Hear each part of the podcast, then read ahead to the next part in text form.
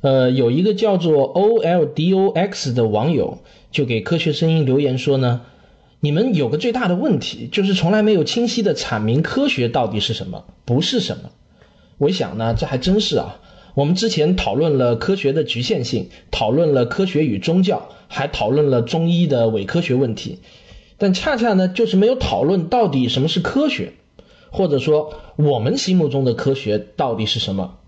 如果引用辞海的定义的话，那么对科学它是这么定义的：科学是反映自然、社会、思维等的客观规律的分科的知识体系。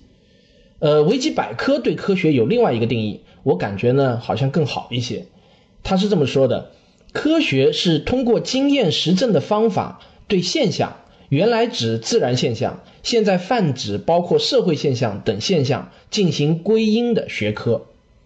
但是无论如何，用一句话来说科学，怎么都是很难令人满意的。但毕竟是定义嘛，定义呢是不能丢失简洁性的。但也正是这种简洁性，使得定义会丢失太多的东西，所以呢，才值得我们专门花一期节目的时间来讨论一下什么是科学。呃，卓老板啊，你是我们三个人中做科技主播的时间最长的，节目呢也是最多的，所以这次要不请你先谈谈吧。既然我们自称科学声音，还是有必要聊聊什么是科学。科学这个词啊，就是英文 science 的中译。但是这个翻译不是中国人翻译的，是日本人翻的，被民国时期的海归们带回了国。要理解什么是科学，可能要从很多个角度去谈。其中一个角度是这样的：科学是一种人类获取最靠谱知识的方法论。具体来说呢，这个方法就是通过观察，然后提出假设，再通过实验来验证这个假设。这套流程是逐渐形成的。比如曾经在古希腊文明中提倡的知识啊。它更注重的是内在的逻辑推演，只要逻辑推演的过程是正确的，得出的结论再荒谬也会被人接受。所以在那个时期，跟数学相关的内容进展是最快的。这是因为数学严格来说不能算作是科学，它只是在某一些分支上跟现实世界有相似性，但一旦跟现实世界相联系了，能被验证这一条就越来越重要了。比如文艺复兴后期。对一个假设的论证，可能只是在某一个地区或者是某一学术组织内部进行，但等到交通发达了，邮政系统出现了，今后远在伦敦的科学家就可以跟远在哥廷根的科学家沟通。再到后来，学术期刊出现了，数量逐渐增多，就更能把优质的跟劣质的研究区分出来，也更加速了验证的速度，提升了验证的严格程度。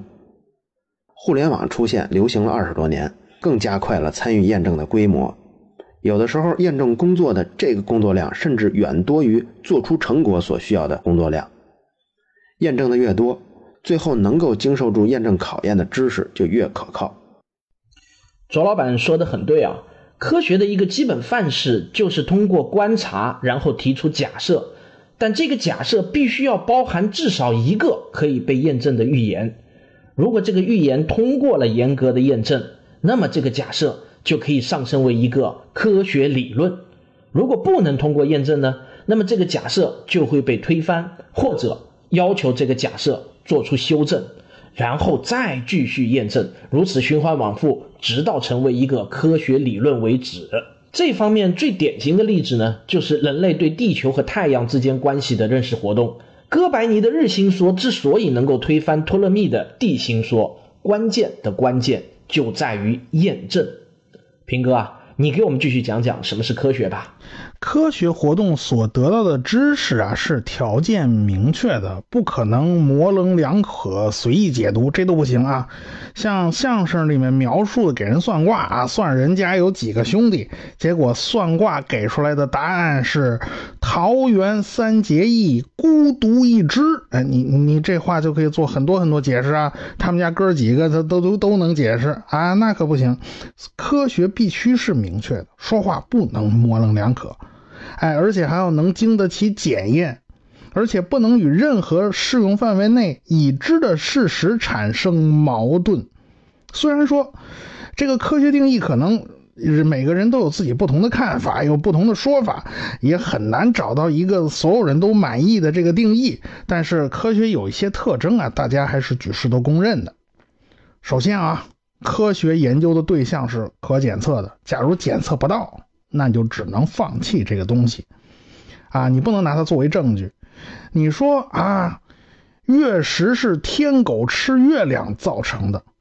那好啊，请问我我怎么去检测这个天狗啊？要是根本就不能检测到这个天狗，那你怎么能拿天狗来当做一个证据去证明月食是由天狗吃月亮造成的呢？你不能这么说呀。要是根本不能检测，最后只有放弃。物理学上。曾经有过这样一段历史，大概有一百多年的时间，科学家们都在研究一个东西，叫做以太。各种各样的检测结果，各种各样的实验，结果老是互相出现矛盾呢。没办法，他不得不放弃啊。我们最后不得不就把以太这个概念给放弃掉了，我们不再用它来解释任何东西了。我们呢？往往会面对很多很多未知的东西，有很多东西一时半会儿我们是搞不清楚的。人其实对于未来呢是有恐惧情绪的，为了平复这种恐惧情绪，或者是为了给我们现在一个解答，我们有时候会臆造出来一些东西给予解释，比如说神仙，比如说妖怪，比如说上帝，比如说老天爷。当然了，很多人现在喜欢动不动就把所有事儿往外星人身上推啊，特别是香港那泥矿特喜欢干这种事儿。这些东西它都是不可检测的，我们没有办法去检测它，我们自然也就没有办法去研究它。所以这种东西根本就不属于科学研究的范畴。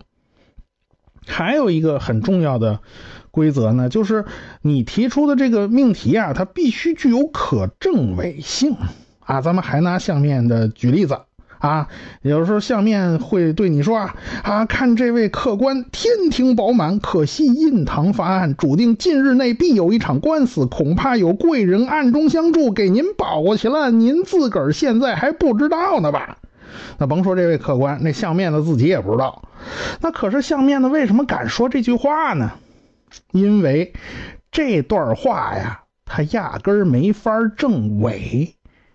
这巧妙就巧妙在这个地方，你没有办法去推翻他，你怎么能说他说的不对呢？所以这相面的不愧是走江湖卖艺，常年的经验极其丰富啊。比如说，古代欧洲治疗黄热病都是用放血疗法。哎，假如病人好了，那就证明啊，我放血疗法是有作用的，它发挥作用了。假如这病人死了呢，那就可以归结为病得太重了啊，治得了病，治不了命。但是你会发现啊，这个说法它本身是不可证伪的。为什么不可证伪呢？因为它两头堵啊，它封死了一切证明这个理论错误的途径，它把所有的途径都给你封死了。如果你容忍这种东西进入科学体系啊，我把它放进来，那我们很难依靠检测呀、什么排除啊这种手段去把这个错误的东西给它剔出去。那我们这个科学体系得得有多少东西是藏污纳垢的塞在里面啊？那可麻烦了，我们就不知道这个东西可信度如何呀。因此呢，这一类啊就不可证伪的这种命题，连被科学讨论的资格都是没有的。当然，我们平时吵架或者不严谨的辩论，特别喜欢这种狡辩性技巧，哎，就用的就是这种两头堵的办法，总是想尽办法防止被对方推翻，哎，那我不就赢了吗？但是这种办法属于叫逞口舌之快，对于真正了解问题、解决问题是没有任何帮助的。我们平常。呃，不自觉的就喜欢把某种理论呢当做普世理论，哎，这又涉及到一个呃科学研究上非常有意思的现象啊。凡是普世理论，放之四海皆准啊，那可就有麻烦了。因为从逻辑上推导啊，你就会发现，凡是那些放之四海皆准的东西，那些都是永远正确的废话。哎，说白了，它全都是废话。落实到数学上，你最后就会推出一个恒等式，毫无意义的恒等式，叫做零等于零，没任何意义。一个真正有用的理论，一个有意义的理论，往往都是需要前提条件的。在什么情况下，什么什么东西它是成立的，而且还有适用范围哦。就说在这个范围之内，这个东西是好使的，出了圈就不好使了。哎，科学研究呢，往往就是在研究这个边界到底在哪儿啊？这个前提条件。到底是什么？它还需要前提条件吗？这在一遍一遍的不断拷问自己。比如说，爱因斯坦搞相对论，其实他是推翻牛顿的理论吗？他不是，它是缩小了牛顿理论的适用范围。哎，原来质量不太大的情况下，哎，速度很低的情况下，哎，牛顿理论是好使的。哎，但是，一旦偏离这个范畴，牛顿理论就开始不好使了。哎，它其实是缩小了牛顿定律的适用范围。哎，一个人呢，如果你真要能够独立思考的话，那首先就体现在你在接受一个新的知识、新的认知的时候呢，你能不能首先去探究一下这个东西需不需要什么前提条件啊？它的适用范围到底在哪儿？你要不断的去。问自己这个问题啊，你如果先问这个问题，然后再去审视这个要接受的知识，那么我可以认为啊，你有一个独立思考的能力。所以这种问题都是值得好好去考虑的。那还有一个情况呢，就是归纳与逻辑推演的关系了。比如说啊，你说天鹅都是白的，结果就发现了黑天鹅。那麻烦啦，你的理论立马就破产了，你不得不去做出修改呀。一个理论在它的适用范围之内，它必须能够准确的预测结果，不能有例外。如果有例外，那就是你错了啊。像天鹅都是白的这种说法，它为什么会出错呢？因为它依赖的是归纳总结的方法。这个归纳总结啊，它都是对已知的事物做出的归纳总结，对未知的东西，它其实它挨不上，它并不能真正的去了解未知的东西，所以我们需要改换另一种方法，就是用逻辑推演。哎，所以归纳总结的可靠性显然是不如逻辑推理的方法更加严密、更加可靠。哎，我们知道啊，达尔文过去是博物学家。这个博物学很长时间内啊都不算是自然科学，哎，其实它算是文科，跟地理啊，跟那个古董收藏啊，其实他们是一类的啊。这卢瑟福就说这个这博物学简直跟集邮差不多，那就是因为博物学长期以来啊，它并没有一条特别严密的逻辑体系在后边撑着啊。博物学家们到处去采集各种标本呐，记录各种各样的物种啊，你长什么模样啊？之类的，然后啊拿过来我进行细致的分类，但是为什么你要这么分呢？它背后有没有什么逻辑关系呢？这个标准到底是谁定的？其实这些都是人为主观规定的，并没有什么背后的客观规律。那这个物种跟那个物种长得挺像，他们俩之间有什么逻辑关系啊？也没有，我只知道他俩长得像。哎，达尔文为什么伟大呢？他就是发现。这些表象背后其实是有逻辑关系的，因此他提出了进化论。在进化论的眼光里，一看这些个所有的分类、所有的物种，发现哦，原来它们背后有着共同的祖先，所以它们长得这么像。哎，他这个逻辑关系找到了，哎呀，生物学一下就从文科都变成理工科了，它正式被纳入了自然科学的体系。所以没有达尔文，也就没有现代的生物学。那如果没有达尔文的这套体系的话，那么博物学还是文科啊，只是收集、整理、分类，还是这些东西。所以我们就知道。一个逻辑系统要比一个归纳总结系统更加可靠。我们所以现在自然科学系统是尽量用逻辑去代替归纳和总结，这样的话呢，它的体系就更加严密、更加可靠，而且预测未来的能力就更加强。科学说到底啊，是属于认知的范畴啊，它其实就是对外界万事万物做出的探究。那所谓的规律呢，就是在给定条件下要重复发生的事儿，不能重复的话，你叫哪门子规律嘛，对不对？所以科学也就特别重视重复性实验。那前一阵子啊，那韩春韩韩春雨那个事儿啊，就是因为他论文描述的那些个东西，他没有办法被别人重复啊，闹得网上一片哗然。那是不是学术造假了之类的全来了？那前一阵子啊，日本的小宝方晴子啊，也是类似情况啊。那他那事儿还闹大了，闹得导师自杀身亡。为什么科学方面的伦理对这一点看得这么重？你一定要能重复。就是因为科学的根基就在于此啊，你不能重复，你叫哪门子规律嘛，对吧？你如果不能重复的话，你连规律都不是，我怎么研究啊这玩意儿？哎，因此在给定条件下可以重复的东西，你才能叫规律嘛，对不对？好，我大概就这么多吧。嗯，王老师，要不你再给补充补充？你们两位说的呢，我都很赞同。卓老板就说到了，科学的方法是观察、假设、验证，而吴老师则说到了，科学的共同特征是理性、客观、可证伪、可重复，而且存在一个适用范围，并且具有普遍必然性。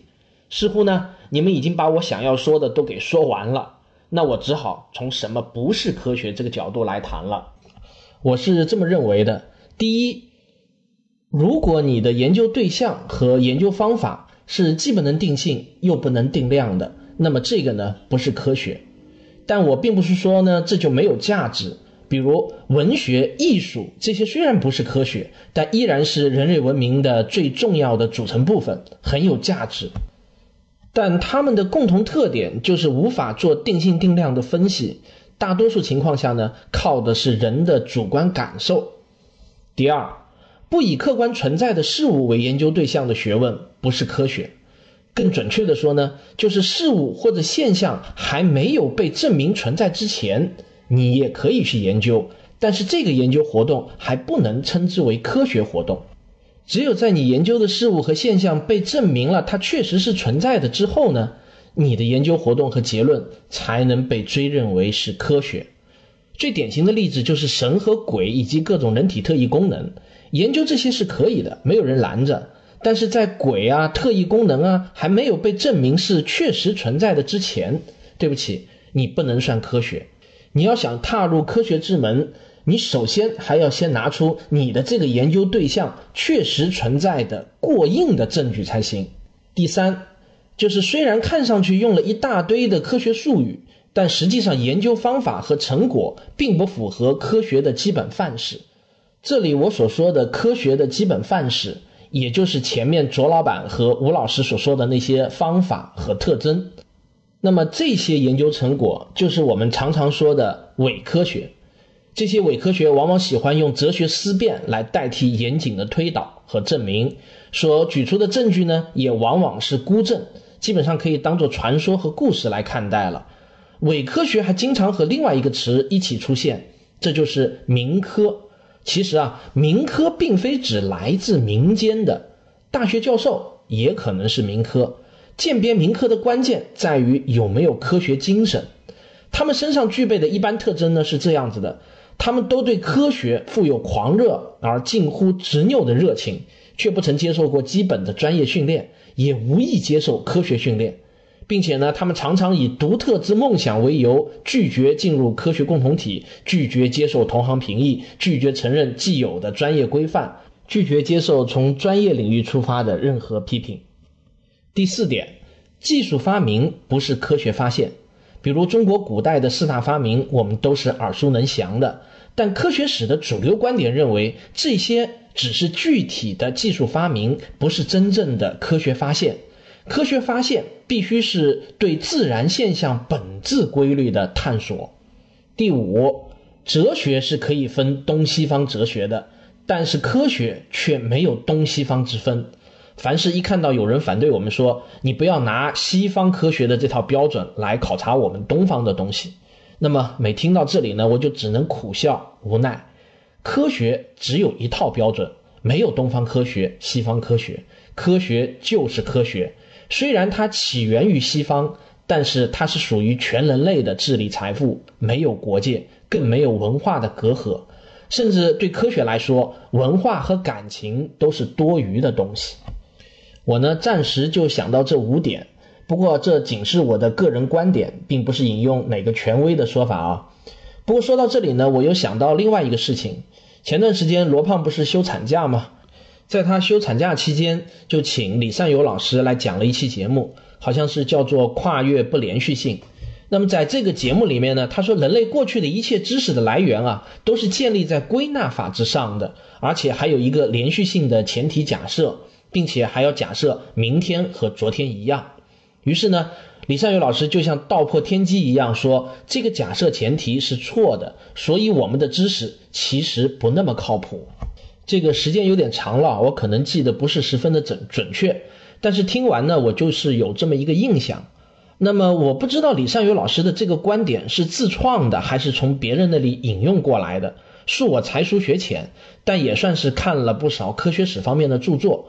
我就从来没有看到过一本严谨的科学史书认为人类知识的来源靠的是归纳法，人类知识的来源靠的是科学方法。这个科学方法就是之前卓老板和吴老师所提到的那些方法和特征，可不是单单靠一个归纳法。爱因斯坦认为，科学大厦的基石有两块，第一块是古希腊人从欧几里得的几何学中创立了形式逻辑系统，这个呢也被称之为公理演绎法，从几个不证自明的坚实公理往前推演。第二块。就是文艺复兴时期发现，通过系统实验可以找出因果关系。可以说，现代物理学甚至绝大多数伟大的科学成就都是在这两个基础上发展起来的，并不是什么归纳法。恰恰相反，很多科普著作往往是把归纳法当作反面例子来说的。归纳法并不是严谨的科学研究方法，这个在科学界百年前就达成共识了。归纳往往是帮助科学家来寻找线索的，而不是用来定论的。李善友老师大可不必当做什么了不起的新发现来说。呃，谈到科学呢，还不得不谈另外一个概念，那就是科学精神，或者说科学思维、科学思想都可以。这也是一个无法给出明确定义的词，在我看来，可能比什么是科学更难说清楚吧。但今天我们既然聊到这个话题了，我就想听听你们两位认为的科学精神是什么。平哥，呃，要不你先谈一下？呃，既然谈到科学精神呢，那么有一句话是表达算是最到位的了，也是我最喜欢的，那就是科学是来不得半点虚假的。所以说呢，科学精神更是一种态度，一种治学的态度。你是不是动用了你所能够动用的所有手段去确保一个理论的可靠性？有没有？你是这么做的吗？首先啊，你要保证你的证据是可靠的。哎，所以呢，医学上啊要做大规模双盲试验，对不对？孤证不立，是因为孤证的偶然性太大了，都不能说明问题。我们必须啊随机双盲大样本。哎，各种各样的试验要求啊，也就是为了避免这种偶然性。为什么要求我们试验一定要重复啊？就是为了把啊某次的偶然性给它消除掉啊。你碰巧碰上了，那不行，它必须是可以重复的。我们现在已经拥有仪器设备来延伸人的感官。我们知道人的感官呢，并没有想象的那么灵敏。那你为什么要排斥这些手段呢？你为什么就不肯使用这些手段呢？对不对？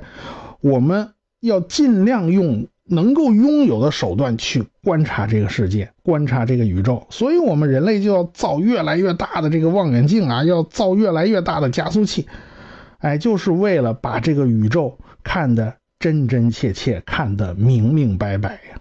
他古人没这个条件呢，我们就不能去苛求古人呢。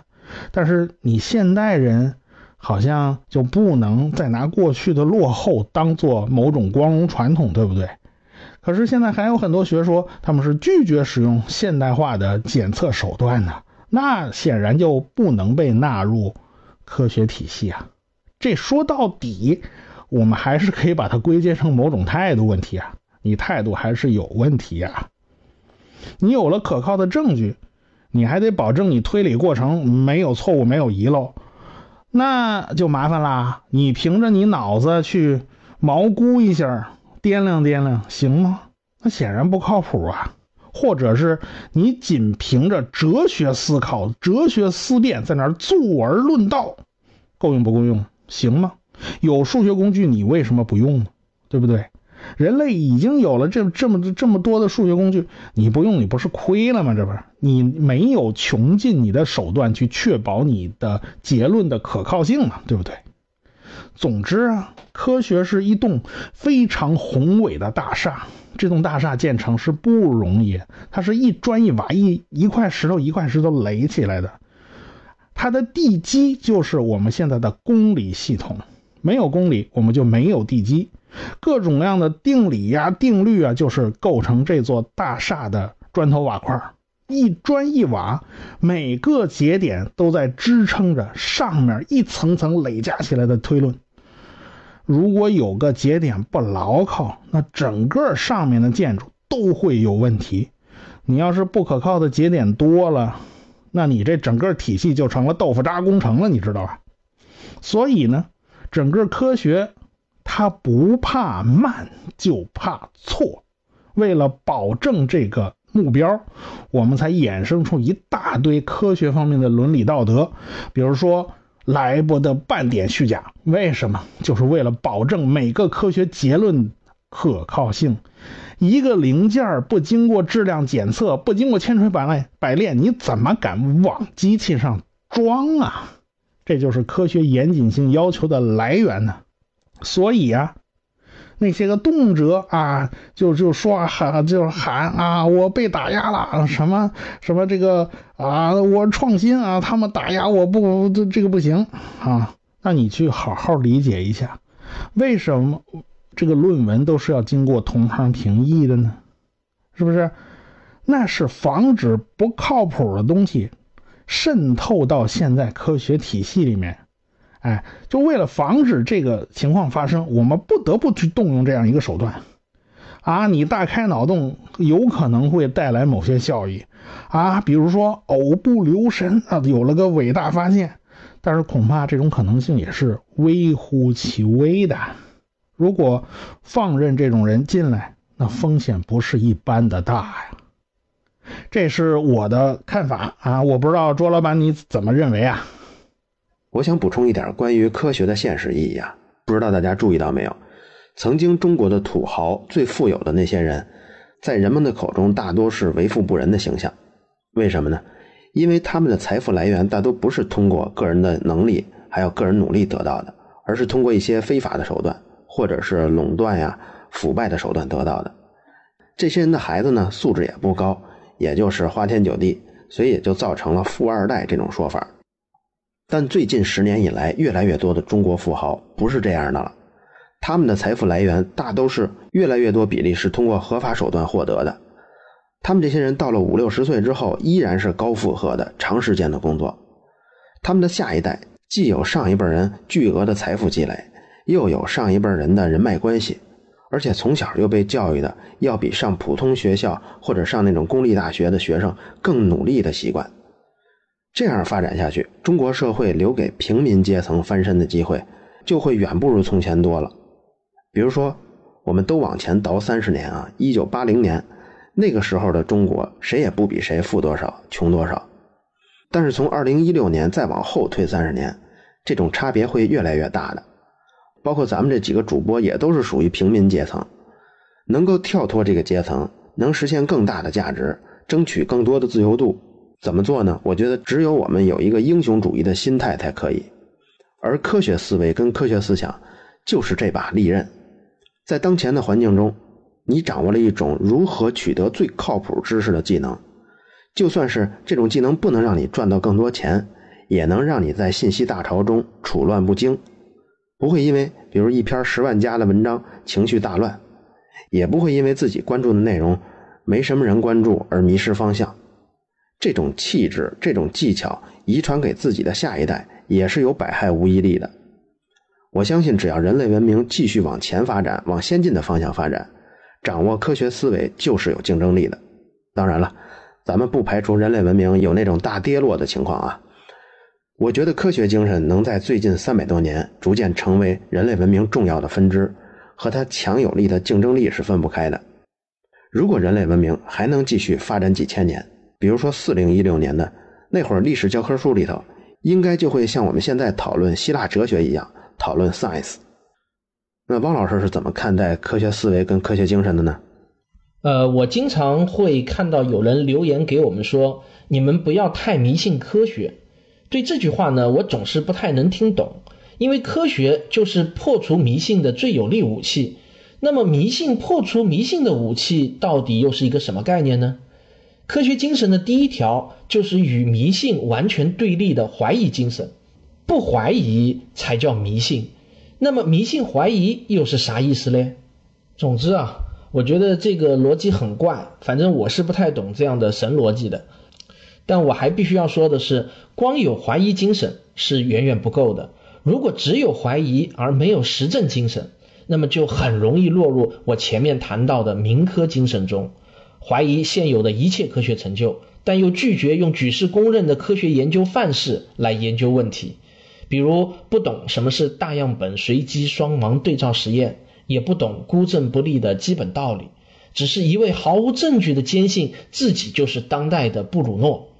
所以呢，怀疑必须要加上实证才是科学精神。一个双盲对照实验就不知道破除了多少迷信。科学精神还离不开理性的思维，比如相关性不等于因果性，证明因果性远不是一个统计相关就够了。例如，你要想证明某一个传染病与某个病原体相关的话，就要满足著名的科赫法则才行。这个科赫法则是怎么说的呢？第一，必须在所有病人身上发现该病原体；第二，必须从病人身上分离并培养出病原体。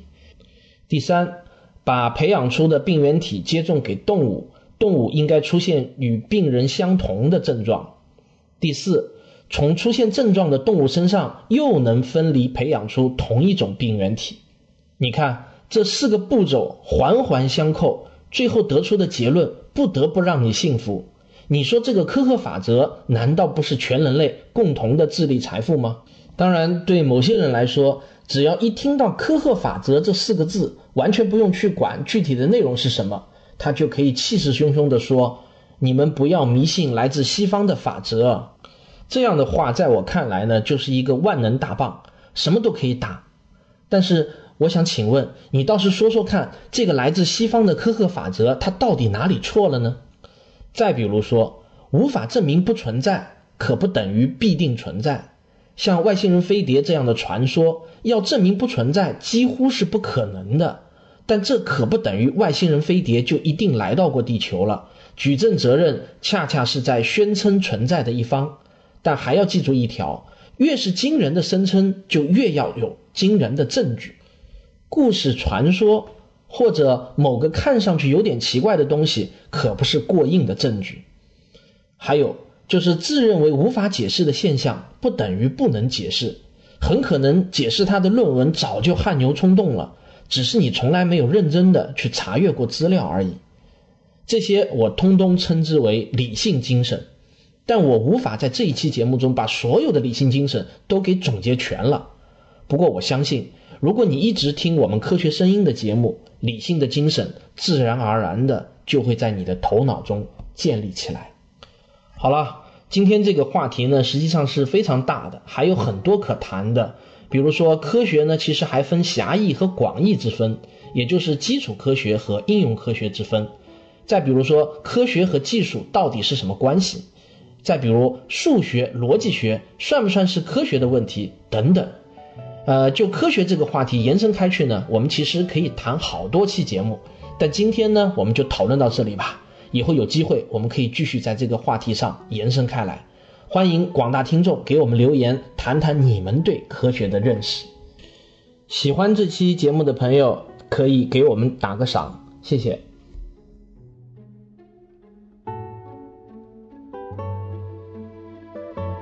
我是卓老板，我是吴婷婷，我是汪杰，我们是科学声音。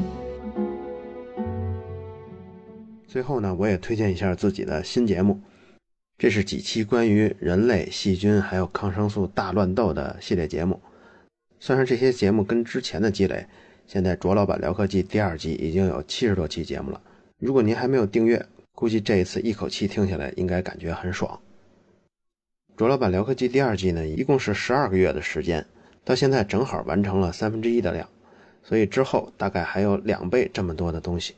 全年订阅的价格是一百九十九，